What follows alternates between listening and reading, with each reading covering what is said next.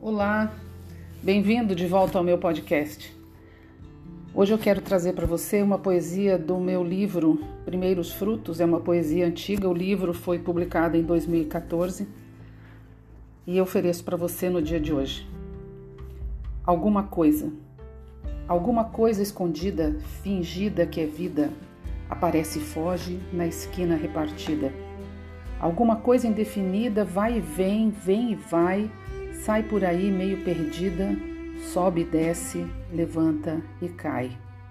Alguma coisa transparece no olhar que vigia e permanece, insistentemente aguardando assustado, esperando que o tolo seja tolo por seu cuidado. Alguma coisa sorrateira está no ar, espreitando, esperando a hora de atacar. Alguma coisa.